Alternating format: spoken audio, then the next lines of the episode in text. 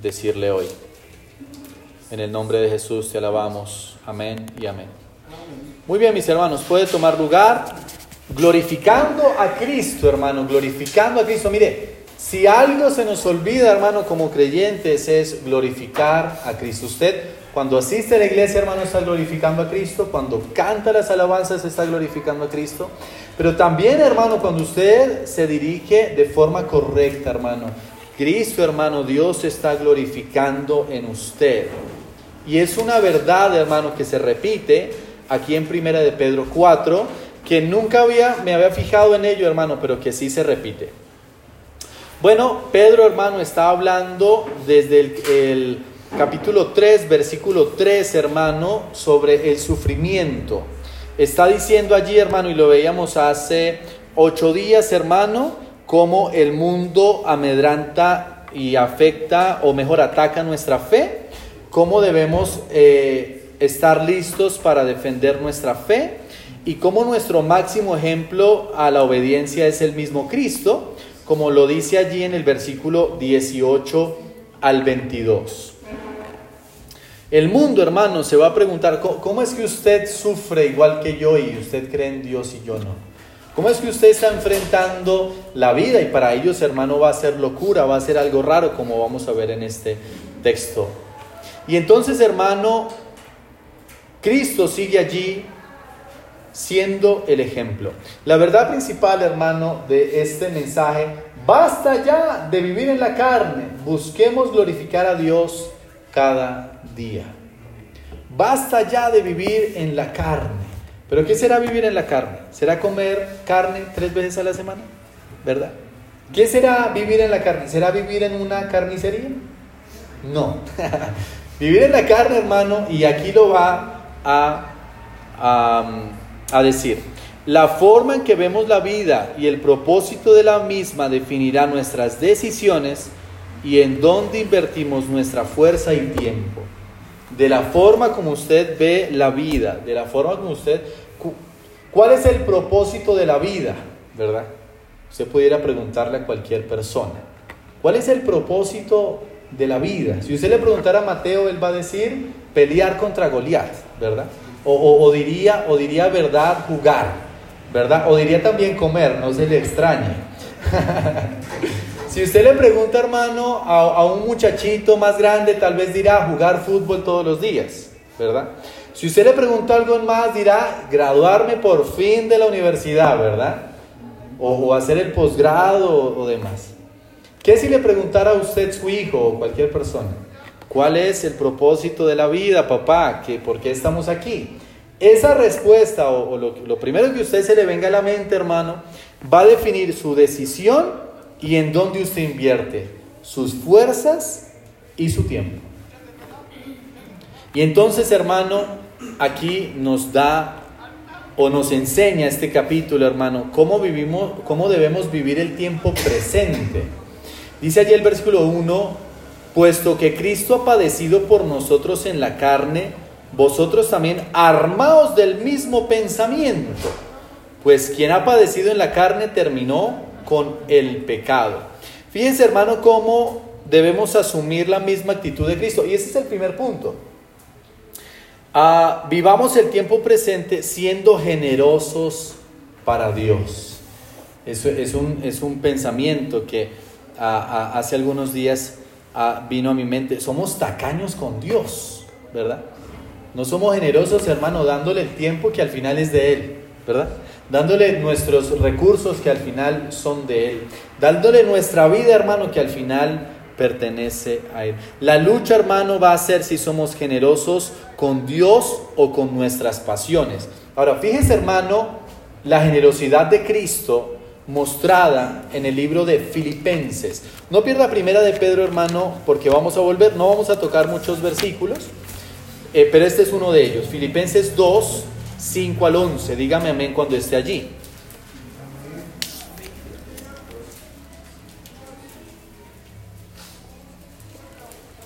Filipenses 2, 5 al 11. Haya pues en vosotros este sentir que hubo también en Cristo Jesús, el cual siendo en forma de Dios, no estimó el ser igual a Dios como cosa que aferrarse, sino que se despojó a sí mismo, tomando forma de siervo, hecho semejante a los hombres, y estando en la condición de hombre, se sí mismo, haciéndose obediente hasta la muerte y muerte de cruz. Por lo cual Dios también le exaltó hasta lo sumo y le dio un nombre que es sobre todo nombre, para que en el nombre de Jesús se doble toda rodilla de los que están en los cielos y en la tierra y debajo de la tierra, y toda lengua confiese que Jesucristo es el Señor para gloria de Dios Padre. Fíjese hermano, Cristo siendo, siendo ah, el mismo Dios, hermano, se despojó y entonces hermano fue generoso porque obedeció hasta la muerte y muerte de cruz. ¿Está usted obedeciendo al Señor? ¿Está usted siendo hermano generoso? para con Dios. Dice un texto, hermano, que porque Él murió por nosotros, ahora nosotros necesitamos vivir para Él.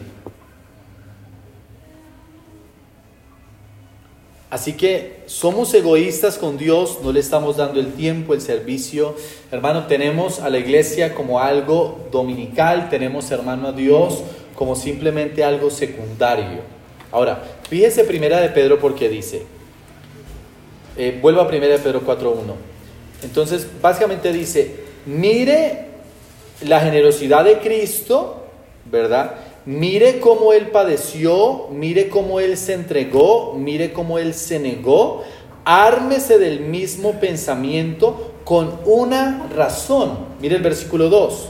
La primera palabra dice, para no vivir el tiempo que resta en la carne, conforme a las concupiscencias de los hombres, sino conforme a la voluntad de Dios, para no vivir el tiempo que resta en la carne. ¿Qué es vivir conforme a la carne, hermano? Algunas personas dirán, bueno, vivir conforme a la carne es vivir, y bueno, aquí, aquí mismo lo, lo, lo, advierte ah, en el versículo 3. Vamos a leerlo para, para dar una, una idea central.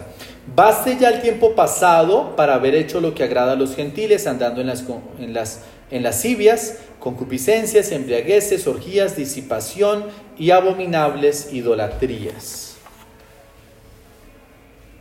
Entonces, Cristo obedeció, Cristo sufrió, Cristo padeció hasta la muerte y muerte de cruz, para que nosotros, hermanos, no vivamos el tiempo que resta en la carne.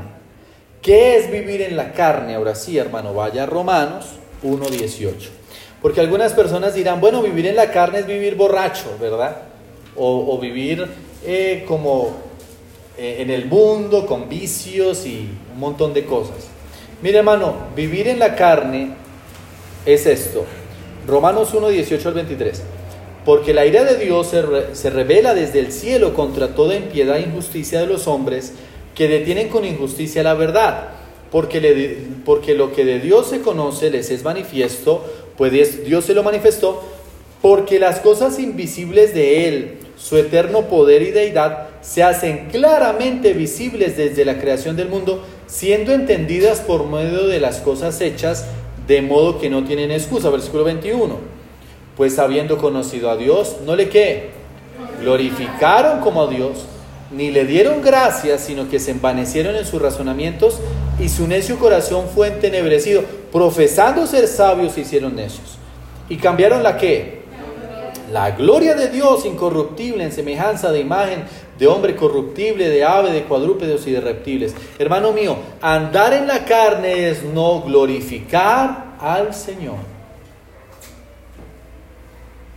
Una persona en el mundo no puede ser muy moral, responsable, honesta, generosa, cumplida, hermano. Pero si esa persona, hermano mío, que pudiera decir, yo no le hago mal a nadie, si esa persona, hermano, no glorifica al Señor, no le da gracias al Señor, está andando en la carne.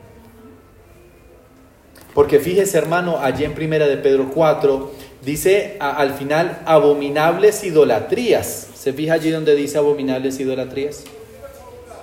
Hay otra versión que dice adorando irreverentemente a falsos dioses. Lo que pasa, hermano, es que, en la antigua Grecia, ¿verdad? Se creía entonces, hermanos, que al tener, y esto lo ve en Primera de Corintios, y es por eso que Pablo en Primera de Corintios advierte mucho sobre esto, habían templos, hermano, levantados a diosas. Y en, esos templos gigantes, hermano, habían sacerdotisas que, no eran más que prostitutas, hermano. Entonces, por ejemplo, allá en Corinto eh, era un puerto, llegaban los marineros, entonces decían, nosotros queremos glorificar a los dioses, ¿verdad? Y entonces a estas diosas iban y creían falsamente que por tener intimidad sexual con esas eh, mujeres, entonces estaban glorificando a Dios. Por eso es que aquí dice, hermano, y lo, y lo, y lo une, concupiscencias, lascivias y embriagueces, orgías, disipación y abominables idolatrías. Es decir, hermano mío, aquí las personas están cambiando glorificar al Señor por glorificar a falsos dioses. Entonces, hermano, andar en la carne simplemente es no glorificar al Señor. ¿Está usted glorificando a Dios cada día? ¿Está usted, hermano, adorando al Señor o está adorando irreverentemente a falsos dioses? Necesitamos, hermano, glorificar a Dios. Y recuerda, hermano, lo dije al principio, glorificar a Dios en, nuestro, nosotros, hermano, es resaltar sus virtudes, sus atributos, el fruto del Espíritu, para que otros den gloria a Dios. No es vivir simplemente para portarnos bien, ¿verdad? No es decir, no, pues yo, yo me estoy por, yo soy juicioso, ¿verdad? Yo no le hago mal a nadie, yo estoy en mi casita tranquilo. Pudiera estar andando en la carne porque no está, hermano, trayendo gloria o glorificando al Señor. Y entonces, hermano, dice allí el versículo 3, baste ya el tiempo pasado para haber hecho lo que agrada a los gentiles. Baste ya, hermano, el tiempo en donde vivíamos conforme a la carne, es decir, hermano, sin Dios. Baste ya, hermano, el tiempo en donde usted no consideraba a Dios en sus planes, en donde usted no consideraba a Dios en su sufrimiento, porque también Pedro está hablando aquí de eso, hermano, de cómo debemos, eh, eh, o, o en otras palabras dice, basta ya de enfrentar el sufrimiento lejos de Dios. Baste ya, hermano, de enfrentar este siglo, hermano, simplemente siendo cristianos de domingo. Baste ya, hermano, enfrentar, hermano, estas tentaciones, estas pruebas, hermano, lejos de la gracia del Señor. Porque si usted, hermano, enfrenta el pecado, la tentación, la prueba lejos de la gracia de Dios, hermano, usted o va a ser arrastrado por la corriente del mundo, y entonces va a terminar adorando irreverentemente a falsos dioses o va entonces a adquirir amargura en su vida.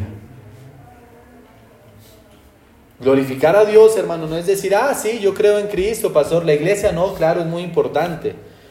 Y entonces yo me pregunto, hermano, si somos fieles, hermano, al trabajo, a una cita médica, al vuelo, a hacer check-in en el hotel, ¿Cuánto más, hermano? ¿Cuánto más necesitamos venir a glorificar al Señor en la casa de Dios, en la iglesia? El hecho, hermano, de que usted esté aquí y haya dejado cosas de lado, que seguramente lo hizo, hermano, usted está diciendo, quiero glorificar al Señor por encima de aquello que dejó de lado. Glorifique al Señor, hermano. Para eso Cristo padeció.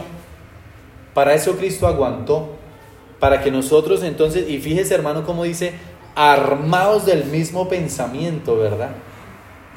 Es un asunto hermano que toca ser hermano con, con decisión, ¿verdad? Dirían coloquialmente con berraquera, ¿verdad? Armes, hermano, de ese pensamiento. No voy a vivir conforme a la carne, voy a glorificar al Señor en mi cuerpo, en mi mente, en mi familia, en mi iglesia.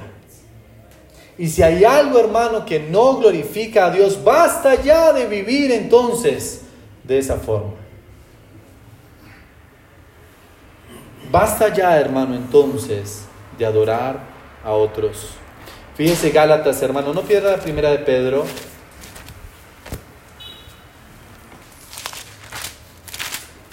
Necesitamos, hermano, vivir como es digno del Evangelio y no, hermano, como los, como los eh, incrédulos, que viven en la vanidad de su mente, hermano, que viven entenebrecidos, que viven simplemente, hermano, ignorando la gloria de Dios. Hermano mío, usted ya es una persona salva, ya ha visto Cristo, su muerte, su resurrección. Necesita entonces hoy decidir vivir para dar gloria al Señor.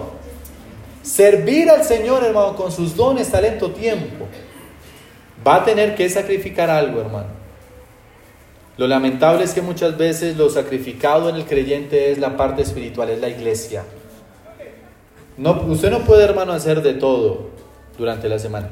Va a tener que sacrificar algo. Y si usted quiere glorificar a Dios, va a tener que sacrificar algo para entonces orar, cantar, leer la Biblia, congregarse. Mire Gálatas 1, 23. Vamos a leer desde el 21. Después fui a las regiones de Siria y de Cilicia. Aquí está hablando Pablo acerca de su testimonio y no era conocido de vista las iglesias de Judea que eran en Cristo.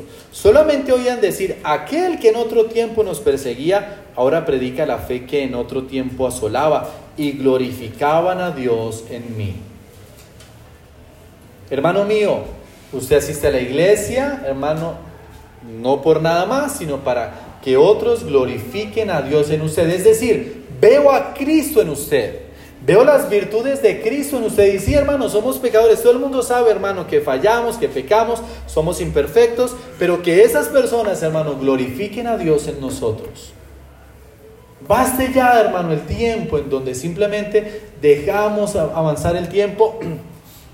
Simplemente, hermano, sobreviviendo, por ahí orando de vez en cuando, no, hermano, piense, necesito glorificar al Señor, necesito mostrar las virtudes de Dios al mundo que tanto nos necesita, hermano. Mire, hoy personas murieron sin Cristo. Personas murieron sin Cristo. Y entonces a veces lo que la gente pregunta, bueno, ¿y qué dejó? ¿Verdad? ¿Qué heredó? Eh, se murió un cantante eh, y entonces eh, el titular del periódico decía, ¿cuánto dejó este cantante a sus hijos? ¿Pero acaso eso es lo más importante? ¿Cuánto usted deja o cuánto no deja? No viva, hermano, conforme a los estándares del mundo, hermano. Glorifique al Señor con lo poco o mucho que tenga. Si es casado o no es casado, si tiene hijos o no, si tiene nietos o no, hermano, que usted pueda decir, ¿cómo puedo glorificarte hoy, Señor? Que seamos ricos, hermano, para con Dios y no para con los hombres. Y que otros, Gálatas 1.24, glorifiquen a Dios en nosotros, hermano. Los años pasan, hermano. Las generaciones pasan. Que sus hijos, hermano, puedan ver a Cristo en usted. Siga, hermano, entregando esa área. ¿Verdad? ¿Usted se imagina que pasáramos a los hijos aquí?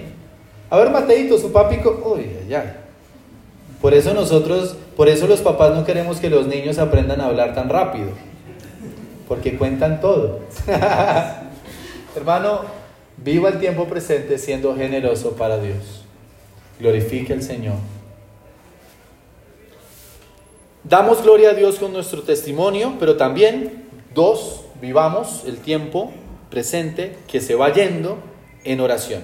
Eh, vuelva a primera de Pedro, hermano 4. Mire, bueno, vamos a seguir leyendo, hermano. ¿A esto les parece cosa, cosa extraña? que vosotros no corráis con ellos en el mismo desenfreno de disolución y os ultrajan. Fíjese, hermano, cómo en el, y antes de pasar a ese segundo punto, fíjese cómo en el versículo 2 dice, sino conforme a la voluntad de Dios. Y entonces la voluntad de Dios, hermano, es que yo glorifique a Dios con mi testimonio. Escoger a Dios y no a los hombres. Escoger a Dios y no a la carne. A ellos les va a parecer cosa extraña que entonces nosotros enfrentemos el sufrimiento como lo enfrentamos y no vivamos como ellos viven. Les, parecerá algo raro, ¿verdad? En este caso los ultrajan, versículo 5, pero ellos darán cuenta al que está preparado para juzgar a los vivos y a los muertos.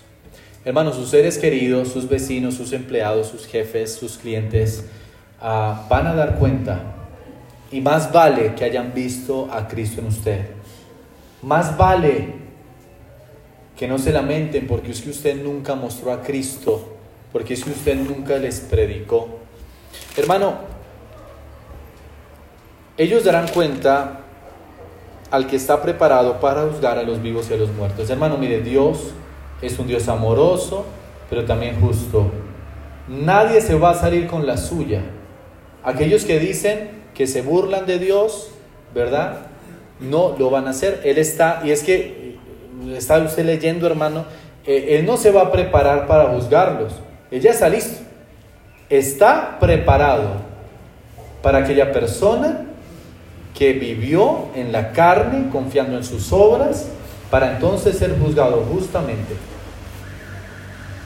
Versículo 6, porque por esto también ha sido predicado el Evangelio a los muertos, para que sean juzgados en carne según los hombres, pero vivan en espíritu según Dios. Bueno, este texto no está diciendo que nosotros tenemos que ir al cementerio a predicarle a los muertos.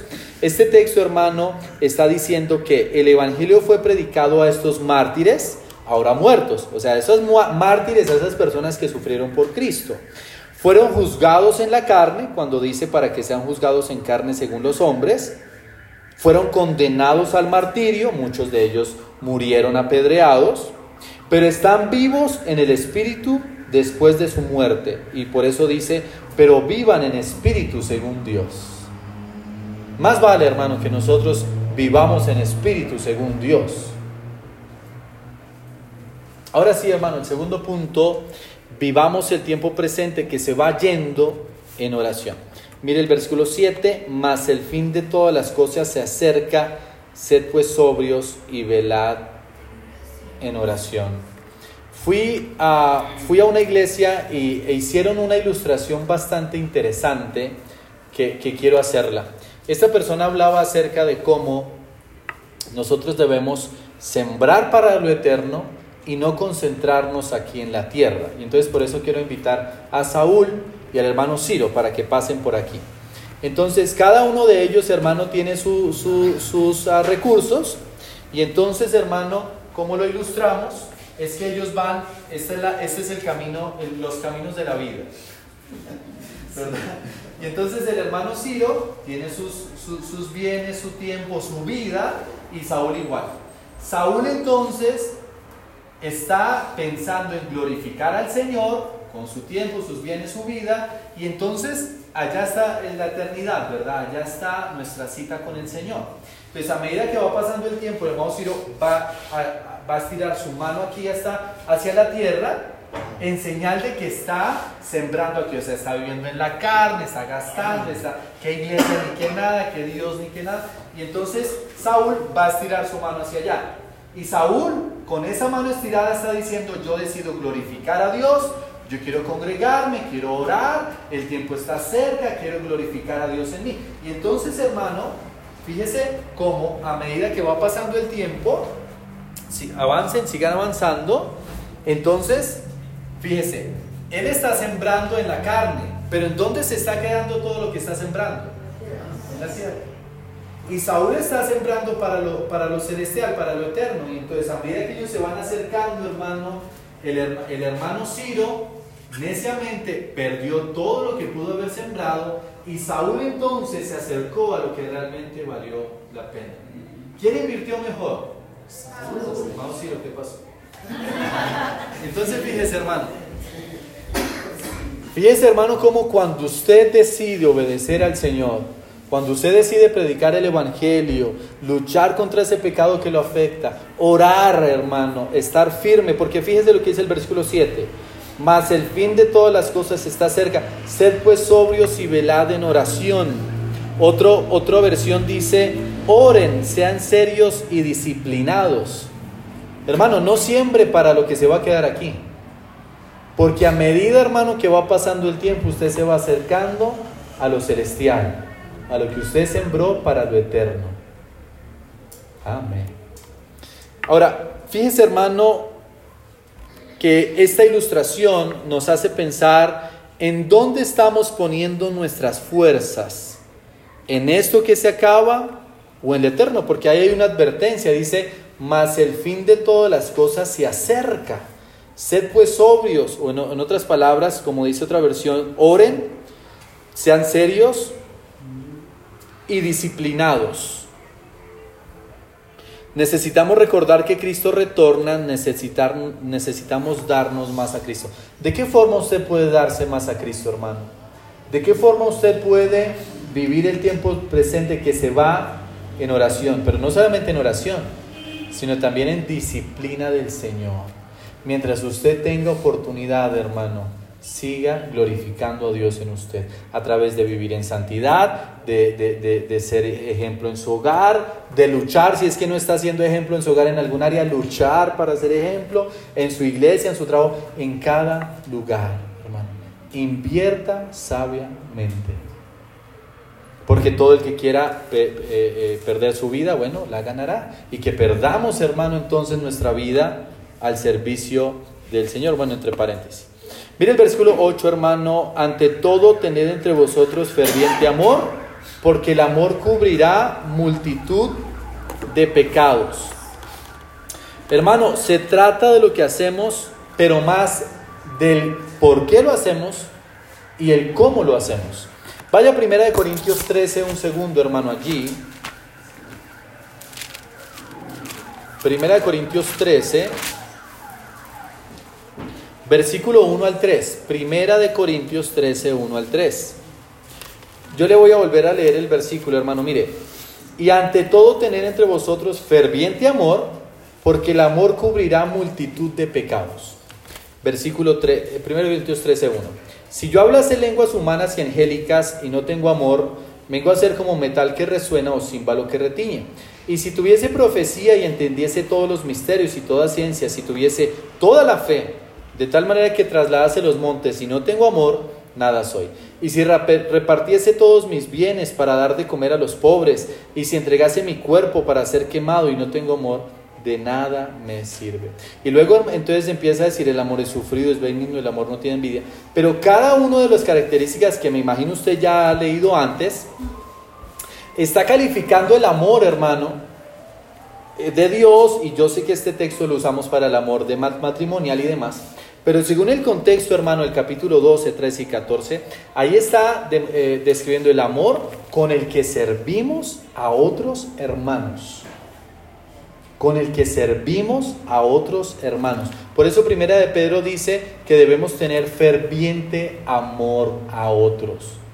Pero usted no va a tener ferviente amor, hermano, si es que usted no ve que el tiempo es corto, que tiene que sembrar para lo eterno y que basta ya entonces de vivir en la carne.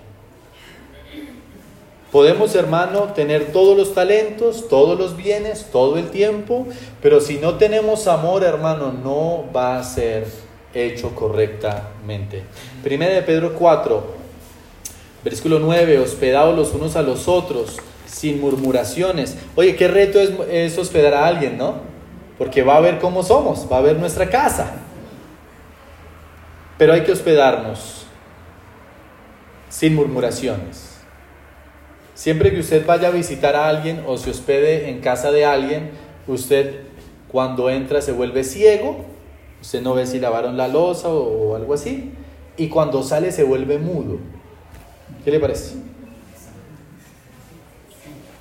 Cada uno según el don que ha recibido, ministro de los otros, como buenos administradores de la multiforme gracia de Dios. Si alguno habla, hable conforme a las palabras de Dios. Si alguno ministra, ministre conforme al poder que Dios da. Para que en todo sea qué? Dios glorificado por Jesucristo, a quien pertenecen la gloria y el imperio por los siglos de los siglos. Amén. Fíjese, a pesar de los sufrimientos, sigamos sirviendo, hermano. Usted puede, hermano, sin duda, comprometerse y servir más en la iglesia local. Pero para servir en la iglesia local, hermano, al menos debe llegar temprano. Pero hoy empezamos a las 9 con, con, con Camila y Mateo ya sentados. Bueno, y Jorge y María. Entonces el asunto es, sí, amén, quiero servir, pero, ¿verdad? Ah, bueno, Saúl llegó temprano. Entonces, hermano, mire, usted puede saber de todo, usted puede ser muy talentoso, muy creativo, muy amable, pero si no tiene amor, entonces no se va a esforzar para servir a otros. Y ese amor nos lleva a pensar, trabajé toda la semana muy duro, pero hoy quiero llegar temprano para servir a otros. Entonces fíjese hermano, cómo en oración podemos amar entrañablemente, hospedar generosamente y glorificar a Dios a través de nuestro servicio. Hermano mío, escúcheme. Usted sirve en la iglesia local no porque la iglesia local se va a caer sin usted, aún sin mí, hermano. Si yo no estuviera, la iglesia va a seguir. Pero lo hacemos, hermano, versículo 11, para que en todo sea Dios glorificado por Jesucristo. Su servicio, su asistencia, su cántico, su impulso está dando gloria al Señor. Esa es nuestra meta máxima, hermano, en, la iglesia. Hermano, mire, la, la meta principal de la iglesia local, hermano, no son las almas perdidas.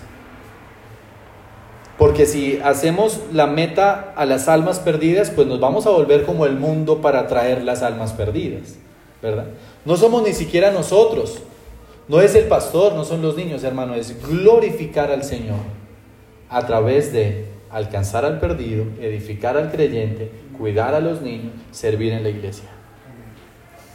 Pero el propósito principal, es glorificar al Señor, no el hombre, sino es traer, como dice allí, Ah, para que en todo sea Dios glorificado por Jesucristo. Así que no serviremos correctamente sin orar, no serviremos correctamente sin tomar en serio el cristianismo, no serviremos correctamente sin amar a Dios, sin amar a otros como Dios ama. Eso es lo que enseña el versículo 7 al 11. Entonces, fíjese hermano que en el, eh, en el versículo, en la parte primera, versículo 1 al 7, glorificamos a Dios, amén, a través de nuestro testimonio. Versículo 7 al 11, glorificamos a Dios a través de nuestro servicio. Y entonces ahí está el punto 3. Vivamos el tiempo presente participando de los padecimientos de Cristo. Y aquí vamos a glorificar a Dios también a través del sufrimiento. Fíjese el versículo 12. Amados, no os sorprendáis del fuego de prueba que os ha sobrevenido como si alguna cosa extraña os aconteciese sino gozaos por cuanto sois participantes de los padecimientos de Cristo, para que también en la revelación de su gloria os gocéis con gran alegría. Hermano, no permita que la amargura llegue cuando vengan las pruebas. Para mí la, una palabra clave allí es el versículo 12, amados. Nunca dude, hermano, del amor de Dios hacia usted. Cualquiera, cualquier prueba, dificultad que llegue, hermano, la gracia de Dios es mayor. Nunca dude del amor de Dios y tampoco se sorprenda cuando esa prueba llegue, dice el versículo 13, sino gozaos por cuanto sois participantes de los padecimientos de Cristo. ¿Qué, ¿Qué, sería lo peor que pudiéramos perder? Piénselo. ¿Qué sería lo peor? ¿Nuestros bienes? Eso no sería lo peor. ¿Nuestra familia? Triste, pero eso no sería lo peor. ¿Nuestra salud? Eso no sería lo peor. Lo peor sería nuestra vida. Y nuestra vida está en las manos de quién? De Dios. Por eso Job allá, hermano, se planteó la situación con mucha tristeza, pero dice, Dios dio, Dios quitó, ¿verdad? Y en nada defraudó al Señor, ni, dice allí, ni puso despropósito. Te recuerda, hermano, lo peor que puede pasarnos es morir. Y aún en la muerte en Cristo tenemos victoria. Por eso, hermano, en cualquier prueba, gócese por cuanto es participante de los padecimientos de Cristo. Y ese versículo 2 entonces me, recuerda nuevamente a Filipenses 3. ¿Verdad? Armémonos del mismo pensamiento. Cristo, siendo forma de Dios, se despojó a sí mismo, fue obediente hasta la muerte y muerte de cruz. Pero que usted pueda padecer, hermano, que usted pueda acercarse al Señor, a ese encuentro y que usted no se vaya a alejar avergonzado que usted no se vaya a alejar avergonzado, hermano.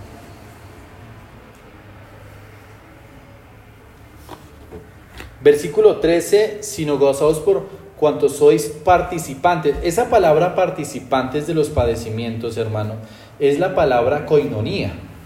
La palabra coinonía, hermano, usualmente la usamos para compañerismo, ¿verdad? Vamos a tener coinonía, entonces pues es un tiempo cuando hablamos con el hermano, lo conocemos, saludamos a sus hijitos. Qué tiempo de coinonía tan bonito, ¿verdad? Pero la palabra coinonía también incluye, hermano, los tiempos de sufrimiento, hermano, de padecimiento. Es decir, hermano, que entre todos, hermano, hermano, nos apoyemos aún en los tiempos de dificultad, de sufrimiento. Que oremos, hermano, estoy pasando por esa situación. Vamos a orar, vamos a tener esa coinonía. ¿Sabe por qué? Fíjese, fíjese esta parte. Versículo 14, si sois vituperados por el nombre de Cristo, sois bienaventurados porque el glorioso Espíritu de Dios reposa sobre vosotros. Ciertamente de parte de ellos eres blasfemado, pero por vosotros es que glorificado. Glorificado, amén. Es una idea entonces que se repite, hermano, glorificado con el testimonio, glorificado con el servicio, glorificado a través del sufrimiento. Pero que todos nosotros, hermano, estemos juntos, hermano, en la tristeza. Recuerda, hermano, lo que yo les enseñaba. Tristeza compartida, mitad tristeza. Alegría compartida, doble alegría. Amén. Así que Cristo tiene que ser glorificado en medio de nuestras pruebas, hermano. Siga firme, confiando en el Señor. Fíjese el versículo 15. Así, así que ninguno de vosotros padezca como homicida, ladrón o malhechor o por entremeterse en lo ajeno. Pero si alguno padece como cristiano, no se avergüence, sino glorifique a Dios por ello.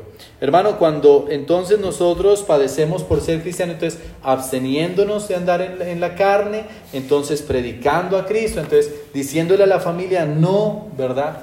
Yo no participo de esto y que ellos digan, ay, que cómo ha cambiado, claro, usted no parece la familia, ¿verdad? O algo así usted pueda glorificar a Dios por ello. Terminamos acá, versículo 17. Porque es tiempo de que el juicio comience por la casa de Dios. Y si primero comienza por nosotros, ¿cuál será el fin de aquello que no, que no obedecen al Evangelio de Dios? Y si el justo con dificultad se salva, ¿en dónde aparecerá el impío y el pecador? De modo que los que padecen según la voluntad de Dios, encomienden sus almas al fiel Creador y hagan el bien. Es decir, Señor, si usted quiere que yo sufra, mi alma está en sus manos, yo no voy a dejar de hacer el bien. Piense por un segundo, hermano, cómo usted está glorificando el nombre del Señor. Piense por un segundo, hermano, cómo usted está resaltando el nombre de Cristo. En su testimonio, hermano, en el servicio en la iglesia local y en medio de su sufrimiento. Podemos hacer mejor, hermano, en la iglesia. Podemos tener más siervos, hermano, en la iglesia. Pero necesitamos, hermano, querer glorificar al Señor. Mira, hermano, si usted lo hace por mí, en algún momento yo lo voy a defraudar. En algún momento, ¿verdad? Ojalá que no, pero en algún momento. No lo saludé en su cumpleaños, no, algo, hermano. Y usted va a decir, no vuelvo a servir, eso no vale la pena. Hágalo por el Señor, pero hágalo, hermano. Necesitamos entonces hacer mejor. Padre, ayúdanos a que ese pensamiento esté en nuestra mente. Baste ya de vivir el tiempo en la carne, sin Dios, lejos de glorificarte. ¿Pudiera alguna persona creer en Dios? Creer en Cristo, ser salva, pero estar en la carne por no glorificar al Señor. Padre, guárdanos, Señor, de andar en la carne. ¿Qué quieres de nosotros, Señor? ¿Qué requieres hoy de nosotros? Oren donde está, hermano, y piensen en esa pregunta. Señor, ¿qué requieres de mí? ¿Qué quieres que yo te entregue? ¿Cómo quieres que yo te glorifique? Y recuerda esas áreas, hermano nuestro testimonio, nuestro servicio y en medio del sufrimiento. Padre, conoces a cada hermano. Oren donde está allí, hermano, por favor.